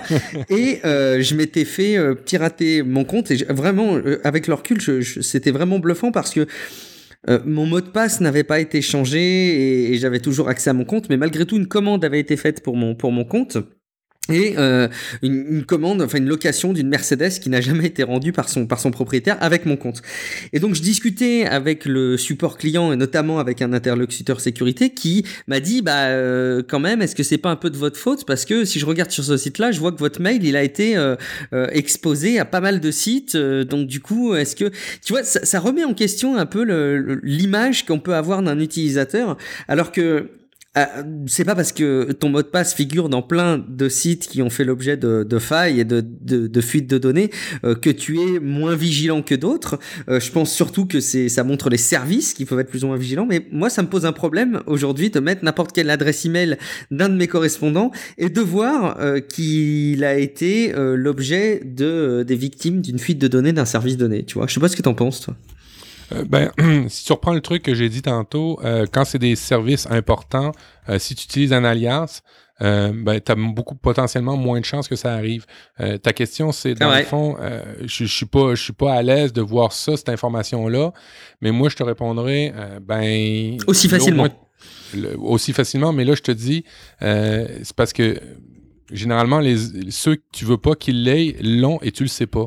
Tandis mm. que ce service-là, ben, au moins, ça divulgue euh, quelque chose. Puis en fait, c'est un peu la, la, la, prémisse de la cybersécurité, de la sécurité informatique. Euh, et il y a comme un accord que quand on trouve une faille dans n'importe quel système, on le dit publiquement pour que le système essaye de euh, se parer à ça. Et il y a des canaux de communication, c'est pas tant public que ça au début, là, mais les zero days qu'on parle, il y a, y a un transfert, il y a une culture de ça et il euh, faut, faut, faut, faut, vraiment s'y atteler. Alors nous, à notre niveau, ben, c'est de vérifier de temps en temps dans ces services-là pour voir si on s'est fait pirater. Mais je te répète, si tu prends le truc de te créer un alias par service mm. important ou tu as ta carte de crédit, ben là, ça sera déjà un petit peu moins facilitant à la compagnie de se décharger sur ça. C'est vrai. On peut tester par exemple avec l'adresse email steve@apple.com et on voit que l'adresse email est dans 23 failles, donc euh, c'est pas joli joli tout ça. Mm, mm, mm, on enchaîne. Euh, évidemment, si vous voulez voir la force des mots de passe, ce que j'ai dit tantôt par rapport à, un mot de passe complexe versus une phrase de passe, le, terme une phrase compliquée pas une phrase compliquée, mais une phrase simple à retenir, mais longue. Euh, il y a Intel qui a fait un service qui s'appelle Ah Secure is my password. Et vous pouvez voir une estimation de combien de temps ça pourrait prendre à craquer votre mot de passe. Alors, on s'amuse de ça parce que maintenant, on a, vous allez écouter mes trucs et vous allez euh, nécessairement avoir euh, un outil, un gestionnaire de mots de passe, mais euh, par curiosité, allez vérifier sur ce service-là, je mettrai aussi dans les notes de l'émission, euh, combien de temps un service peut être, euh, un mot de passe peut durer face à des machines, des super processeurs maintenant qui sont capables de brute forcer ou d'envoyer avec des, des, des, des, capacités de calcul, des, des, façons pour décrypter les mots de passe. Par exemple, si je mets comme mot de passe combien de temps pour craquer mon mot de passe, il faudra 128 quatuors décilions années. Bon, il faudra beaucoup de temps, quoi. Tu vois, hein, c'est pas mal, c'est pas mal plus, euh, plus intéressant et puis tu le retiendras plus facilement. c'est clair, c'est clair. Alors, euh, dans les, euh, c'est le moment de, de vous montrer.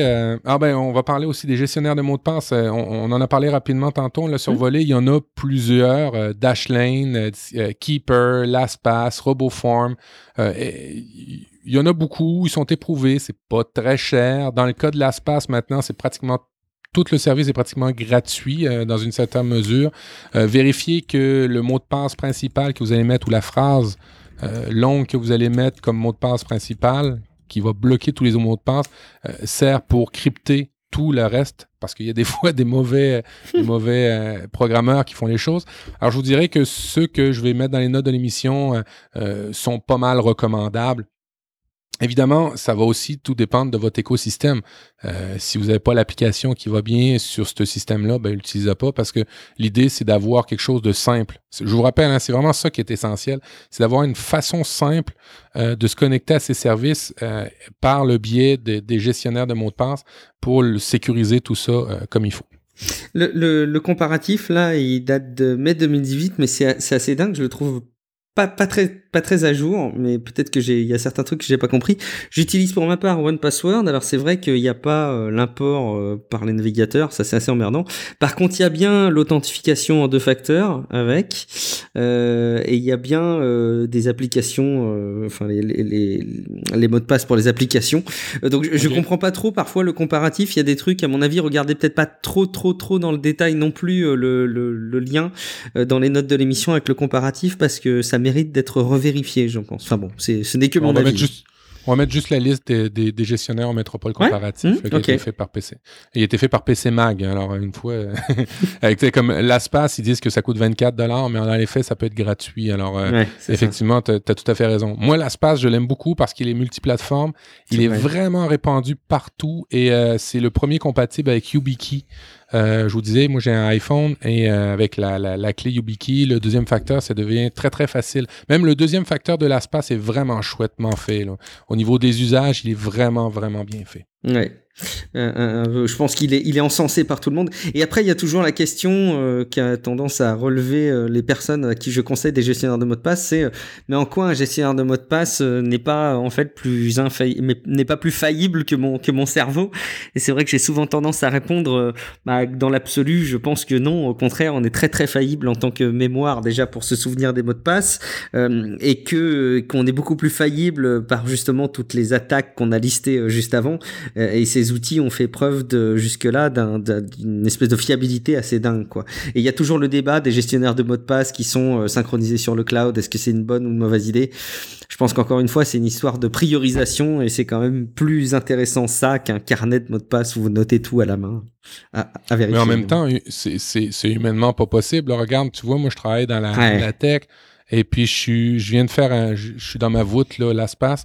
J'ai au-delà de 750 mots de passe. Bien sûr. bien sûr avant d'être. Puis, puis, à un moment donné, la sécurité, c'est beau, mais il faut être productif. Alors, euh, euh, si, si on veut être productif, on va mettre le même mot de passe de merde partout. Et puis, en même temps, tu sais, je veux dire, il euh, n'y a pas de secret. soit vous en utilisez aucun service, à ce moment-là, vous êtes parfaitement sécurisé. Hein? Si vous n'êtes pas branché sur Internet, c'est vraiment le meilleur des systèmes. mais encore là, mais à un moment donné, c'est humainement pas possible. Mm.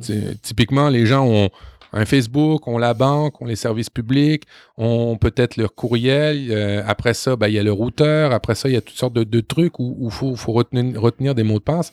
Et je le dis, c'est vraiment le système le plus merdique qu'on ait pu penser dans l'histoire de la tech, les mots de passe, mais on n'a pas comme trouvé d'alternative où toutes les industries sont mis ensemble pour dire là on change ça puis on fait quelque chose d'intelligent.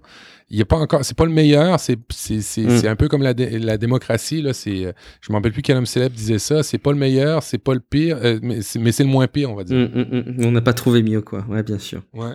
Ouais, effectivement. Alors pour les mots de passe oui, vas-y vas-y pour les mots de passe oui. Alors, euh, ben, les mots de passe, ça, ça fait le tour. là, on va parler un petit peu de d'ingénierie sociale. Euh, Guillaume, est-ce que tu sais ce que c'est un peu l'ingénierie sociale? Alors, c'est les gens qui sont très bien diplômés, mais qui sont très polis dans la rue quand on parle avec eux. non, c'est pas ça. L'ingénierie sociale, c'est toutes ces techniques qui visent à en gros exploiter les, les failles qu'on peut avoir à titre humain et se, se faire passer peut-être pour d'autres personnes pour essayer de soutirer des informations précieuses de notre part. Ben exactement. On le dit, euh, vous, l'ingénierie sociale, c'est un peu le, carrément le système qui est utilisé pour les spams. Euh, c'est carrément un système qui est utilisé dans euh, certains pop-up qu'on a dans des navigations qui dit votre ordinateur est vérolé, cliquez ici pour installer un antivirus ou faire un scan. Combien de personnes se font avoir? Et de plus en plus les, fenêtres modales qu'on a là-dedans, ces pop-up-là sont bien faits, c'est bien foutu. Tu as vraiment l'air d'être dans la bonne interface de Windows, mais non, c'est quelque chose de complètement faux. Euh, et euh, ben, c'est tous ces principes-là. Euh, ben, évidemment, ça a toujours l'air poli, ça a toujours l'air à, bonne l'attaquant qui fait ça a toujours l'air est bien mis est bien, bien respectable poli, respectable, c'est ça. Euh, et il demande de l'information. Alors, typiquement, il demande un clic pour un ordinateur, mais dans un courriel, il va dire votre login, votre mot de passe. Euh, il fait appel à ce que je disais tantôt, un sentiment d'urgence. Euh, et puis, il, vous demande de l'aide.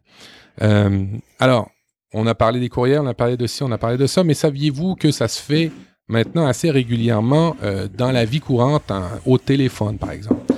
Je vais vous faire écouter une, attaque d'ingénierie sociale. Euh, ça vient de la chaîne de Micode. Si vous êtes intéressé à la cybersécurité, que ça vous intéresse, hein, que vous voulez voir un petit peu les dessous, mais sans comprendre vraiment tout, je vous dirais que ce jeune-là fait une, chaîne euh, YouTube vraiment chouette, Micode, M-I-C-O-D-E.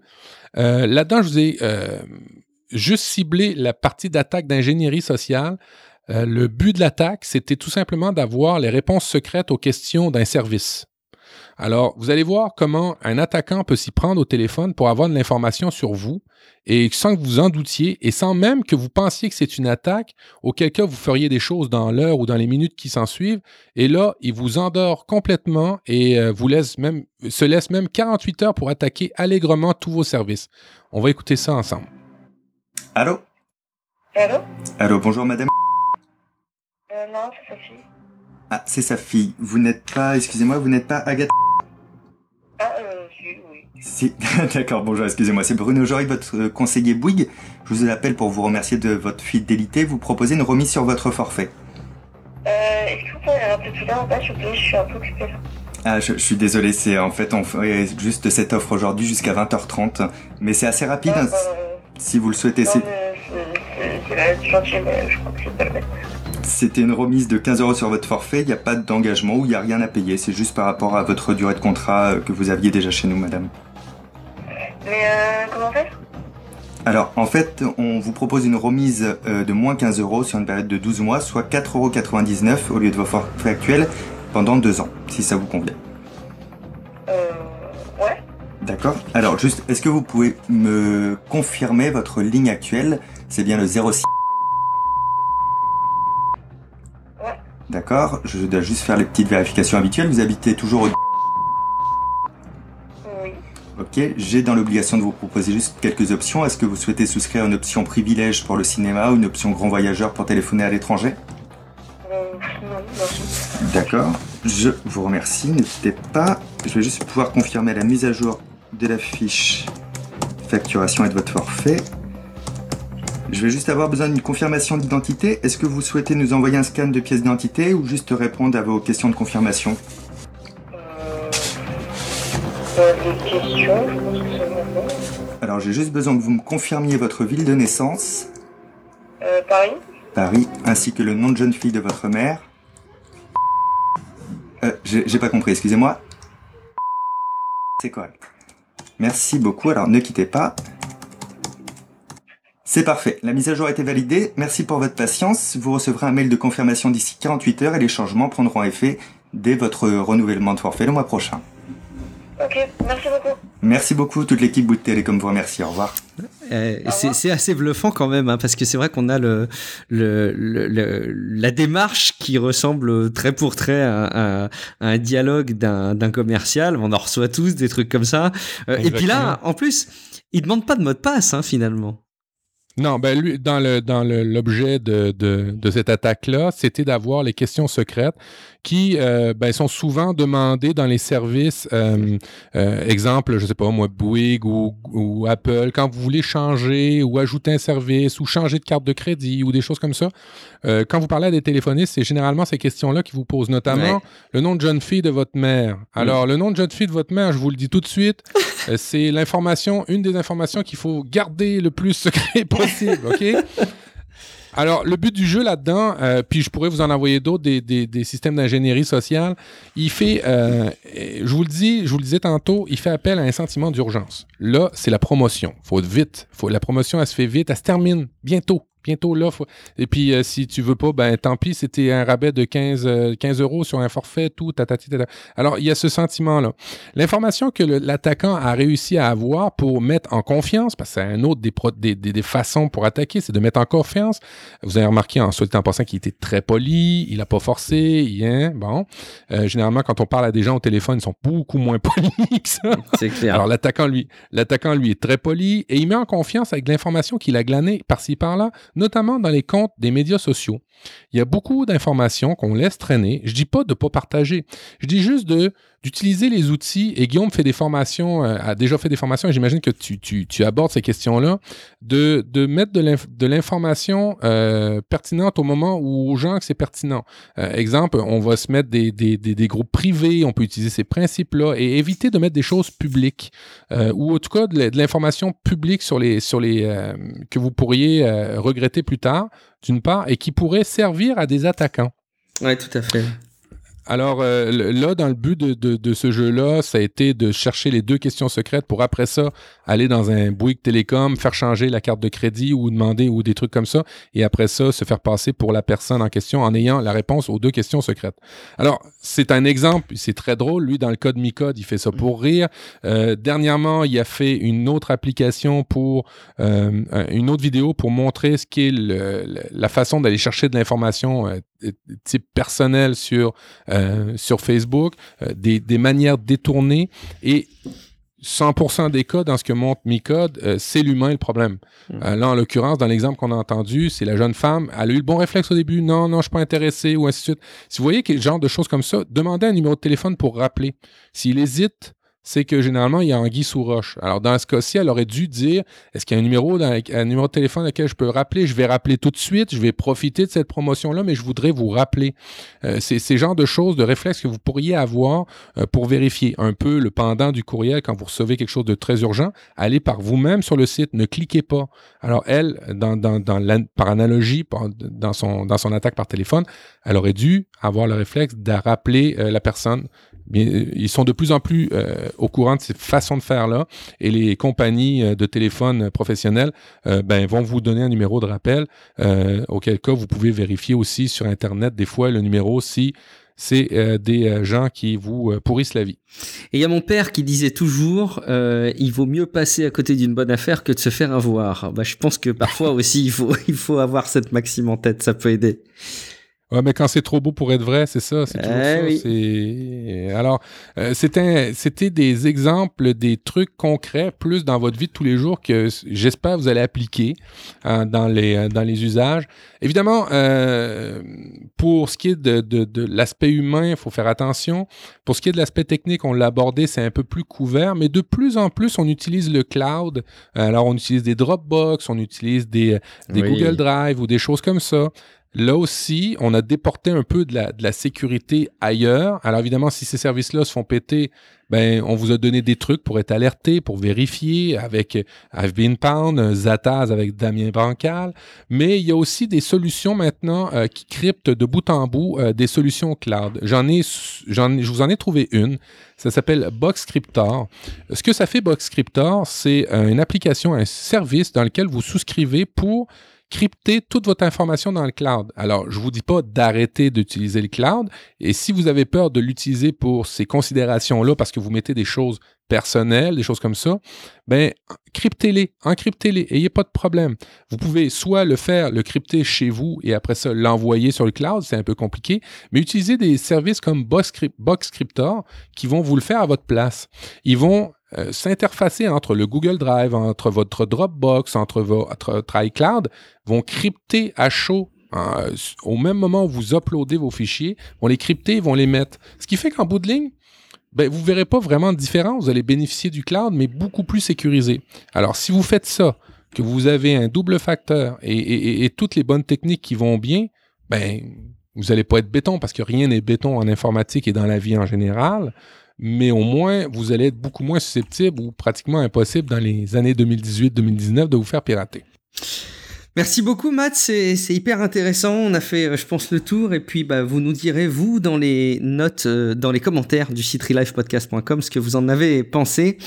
Euh, bah écoute, ça va être un, un, petit peu éclectique dans la dans la continuité, mais j'ai juste quelques quelques news qui n'ont, enfin quelques thèmes qui n'ont pas grand chose à voir directement avec la sécurité. Euh, mais un, un, premier élément, juste parce qu'on a eu la WWDC euh, d'Apple qui a été présentée, et puis c'est sympa de voir que, euh, comme Android, il y a des outils qui sont intégrés nativement dans nos appareils, dans les mises à jour en tout cas qui vont arriver dans les semaines et les mois à venir, qui correspondent trait pour trait à des déviances d'usage de nos appareils qu'on a identifié depuis pas mal d'épisodes dans le podcast maintenant. le fait qu'on utilise trop certains services, certains réseaux sociaux, des environnements où on limite euh, les notifications. Euh, j'imagine que tu as vu ça avec un intérêt euh, particulier et que du coup on se dit il y a plein d'épisodes de Nip Life et de, et Life qui sont plus forcément nécessaires puisqu'on expliquait comment limiter notre temps d'usage. ça va devenir un truc intégré nativement dans nos appareils. C'est une bonne tendance, non? Oui et non. Je t'explique. moi, j'ai toujours eu tendance à dire, et puis c'est faux, que euh, ben, aller vers des outils comme euh, Apple euh, qui sont beaucoup plus simples, aller vers ça et, et c'est un biais parce qu'on a commencé nous avec ces versions-là de système d'exploitation avec la version 4, 5 et ainsi de suite en montant où elles étaient vraiment simples et dépourvues de fonctionnalités. Et là, elles sont bourrées de fonctionnalités et qu'on mais cachées un peu partout parce que c'est pas le choix à un moment donné, c'est c'est le nombre qui fait qu'il faut qu'il les classe, qu'il fasse des catégories, des sous-catégories, puis il faut les activer. Alors clairement euh, c'est une très bonne initiative pour des technophiles comme nous, mais c'est pas vraiment ce genre de, de, de, Je regarde les usages ma famille, typiquement, ils iront pas dans tous les paramètres qui vont bien pour se limiter. Il va falloir qu'on leur explique ou euh, déjà juste la cybersécurité ou la sécurité, c'est un calvaire des fois avec sa famille. Ils font des oh affaires sur Internet, tu te dis ça n'a pas de bon sens. Alors t'imagines-tu sur les habitudes et les usages, je pense que Relife a encore beaucoup d'années devant lui pour, pour appliquer ça. Mais c'est clair que pour les technophiles comme nous, c'est vraiment chouette. Euh, tout ce qui arrive euh, en termes de, de, de, de, nouveautés pour euh, conscientiser, je dirais, la, la, la surutilisation qu'on fait. Une affaire que j'ai beaucoup aimé et qui manque cruellement en termes de, de techno, c'est le lien qu'on peut avoir avec les enfants et la technologie. Parce que d'une part, on voudrait qu'ils l'utilisent, mais pas trop. Alors, on, est un petit peu ambivalent. On voudrait qu'ils apprennent des choses par eux autres mais on veut toujours être un peu là. Alors, quand on est un peu là, les enfants, euh, ben, ils n'ont pas tendance à essayer. Ils ont peur. Hein. C'est complètement naturel, ce, comportement-là. Euh, regardez quand quelqu'un vous surveille, euh, je sais pas, un dirigeant, un, patron, ou même quand vous faites des, euh, des, euh, des, euh, des, des, brainstorms, vous n'avez pas les mêmes comportements en brainstorm ou avec des gens que si vous étiez tout seul. Alors, la technologie avec les enfants, on aimerait ça les laisser tout seuls, mais il faudrait les surveiller et ainsi de suite. je trouve, je suis vraiment content de voir ce qu'ils ont fait au niveau de iOS. Je pense que tu as ça aussi sur Android pour tout ce qui est l'usage des applications des enfants quand ils les utilisent trop. Tu n'as pas besoin d'être à côté, mais au moins tu peux leur envoyer un petit rappel. Euh, l'achat d'applications, c'est bien ce qu'ils ont fait. Euh, j'aime ça voir, mais ça en prendrait beaucoup plus et de, simplifier ça pour que tout le monde soit autonome, mais qu'en bout de ligne, il y a quand même une petite surveillance qui se fait. Euh, j'aime beaucoup, exemple, ce que se fait Amazon pour le contrôle parental que je voudrais voir sur iOS. Le, système d'exploitation d'Amazon est vraiment chouette pour ça. On peut limiter par application, par-ci, par-ça. On a ça aussi sur Android, mais on n'a pas ça sur iOS. C'est un début. C'est vraiment content de voir ça arriver, euh, mais, euh, mais ça en prend encore plus. Ouais, et par contre, c'est vrai que ce serait rien sans euh, effectivement une couche d'intelligence qui va devenir indubitablement nécessaire de, de, te recommander la bonne option sans que tu aies trop à, à, réfléchir, avec les dangers que ça implique évidemment. mais effectivement, il va falloir s'y retrouver dans toutes les options qu'on nous propose. Bon, et puis alors, dis donc, on est vraiment dans, dans le Nip Life euh, pur et dur, avec la bonne tradition des, des, des sujets euh, qu'on peut aborder, qui sont encore une fois très très éclectiques. Euh, moi, j'ai j'ai trois trucs sur les grille-pains pour conclure cet épisode. Ouais, cool. Pour les toasters. Alors, le premier, savais-tu, je sais pas si ton toaster, ton grille-pain a, a, a, des chiffres, et on a toujours l'impression que c'est une puissance d'intensité de, de, chauffage. En fait, j'ai réalisé il y, a, il y a peu de temps, et ça m'a changé ma vie euh, ma relation à mon grille-pain, euh, que les numéros correspondent en fait à des durées. Alors non pas en minutes, mais simplement le fait que euh, ça correspond, le 1 correspond à une certaine durée et le 2 à une autre durée, mais en fait il chauffe toujours autant. Il n'y a pas une intensité de chauffage. bah ça c'est juste une astuce pour dire quand vous grillez votre tartine à 2 d'habitude et que vous voyez qu'elle a grillé sur 1, ben remettez 1 et normalement ça devrait faire pareil. Voilà, ça c'est le petit, le petit clin d'œil. Le deuxième, la deuxième astuce, c'est que j'ai découvert aussi l'existence de sachets pour faire cuire tes sandwichs euh, donc chaud euh, dans ton grille-pain. Moi, je sais pas si vous, avez des, des croque-monsieur ou si vous connaissez le terme euh, au Québec, croque-monsieur qui sont le principe des sandwichs avec du, du, pain de mie, du pain du pain américain là. et donc tu mets dedans du jambon, tu mets du fromage fondu, etc. Comme comme un hamburger un peu par certains aspects. Et tu le fais griller et on a des machines à, à croque-monsieur. Sauf que il existe des sachets réutilisables souvent qui vous permettent de faire cuire ces sandwichs chauds dans votre toaster, ce qui va vous permettre d'avoir, bah voilà, euh, peut-être gagner du temps, éviter de sortir un appareil pour faire cuire deux croque-monsieur et euh, arriver à faire un, déjeuner ou un dîner rapide en, deux temps, trois mouvements. Ça, c'était la, petite astuce euh, pratique. Et puis, le dernier truc, et ça, c'est une technique à laquelle je me suis expérimenté depuis quelques jours et à laquelle je suis vraiment fier de moi. tu sais, quand tu as la tranche de pain qui est dans ton grille-pain et qui est au fond, alors surtout, faut pas utiliser la fourchette, hein, parce que c'est priori c'est conducteur de métal, etc. Enfin, il y a des risques d'électrocution. Selon les grippins, je pense que c'est surtout les plus anciens. Et surtout, tout bêtement, tu te grilles les doigts quand tu mets tes doigts dedans pour la récupérer ta tartine chaude. Et en fait, la plupart des grille-pains ont une fonction qui fait que, tu sais, ça fait sauter la tartine une fois qu'elle est, euh, une fois qu'elle est grillée. Et ben, tu peux souvent réactiver manuellement cette technique et avec une certaine dextérité, un certain entraînement, tu peux faire sauter ta tartine et l'attraper quand elle est euh, sortie du grille-pain en vol. Euh, D'une part, ça vous donne un, un côté euh, talentueux assez, assez inégalable. Et puis surtout, ça évite que vous ayez à plonger vos, vos doigts dans le grille-pain euh, brûlant. Euh, ça, c'était mes petites astuces de, de grille-pain du moment. Je suis sûr qu'il y en a plein d'autres. Euh, si vous avez d'autres astuces de grille-pain, partagez-les nous dans les commentaires sur relivepodcast.com et on sera un plaisir de les relayer, bien évidemment. Euh, probablement le seul podcast qui a fait un, un, un, des trucs sur les grippins. Je ne veux pas croire. Je sais... ah, si vous trouvez un autre podcast qui parle de grippins, c'est des compétiteurs. On est, les, on est unique, nous. Ah bah écoute. Et puis surtout de les associer à un dossier sur la sécurité informatique. C'est euh, je me rappelle de l'épisode euh, on, les, tomates. les tomates dans le frigo, etc. C'était un ouais. petit clin d'œil aussi à cette belle époque. Euh, Matt, est-ce que tu as une citation pour cet épisode? Oui, euh, j'ai fait sur mon blog un, six règles d'or pour des rencontres ou des réunions bien réussies. Et une des citations que je mets au début des règles d'or, c'est qu'il n'y a rien de plus inutile, il n'y a rien de plus inutile euh, que d'être productif dans l'exécution d'une tâche qui ne devrait pas être faite. on a bien beau être très productif dans Relive, vous donner des trucs, mais si en bout de ligne, vous deviez même pas les faire à la base, c'est un peu inutile. Et puis c'est tellement révélateur de tout ce qu'on peut être amené à, à, croiser effectivement dans notre quotidien. Merci beaucoup Matt. Est-ce que tu peux nous rappeler où est-ce qu'on peut te joindre s'il te plaît? Ah ben moi c'est simple, profduweb.com et vous allez avoir tous les liens qui vont bien pour me retrouver. Parfait, je vais essayer de rivaliser dans ta simplicité. Pour ma part, c'est Guillaume Vendée. Vous me retrouvez sur guillaumevendée.fr et vous retrouverez les liens effectivement vers euh, les différentes productions et puis les petits articles que j'ai l'habitude de publier. Merci beaucoup, Matt. C'était un vrai plaisir de passer cet épisode ouais. du mois de juin en ta compagnie. Est-ce qu'on promet à nos auditeurs d'avoir un rendez-vous de l'été en juillet? Écoute, je vais essayer, mais je serai, euh, je serai sur des. Dans la mer. Fait que je, je, vais voir les journées où ça. Mais normalement, on devrait être dans les bonnes journées pour que je puisse te parler. On, ça serait bien peut-être que je fasse quelque chose de, à partir de la Russie puis toi de Paris. Oh, cool. ce serait beau, ce serait beau. Bah, ou sinon, au pire, on, on préparera quelque chose à l'avance. Ben oui, ben oui, bah oui. Merci beaucoup Matt et merci beaucoup à vous de votre fidélité pour Relife et on se dit à très bientôt pour un prochain épisode. Ciao à tous. Ciao ciao.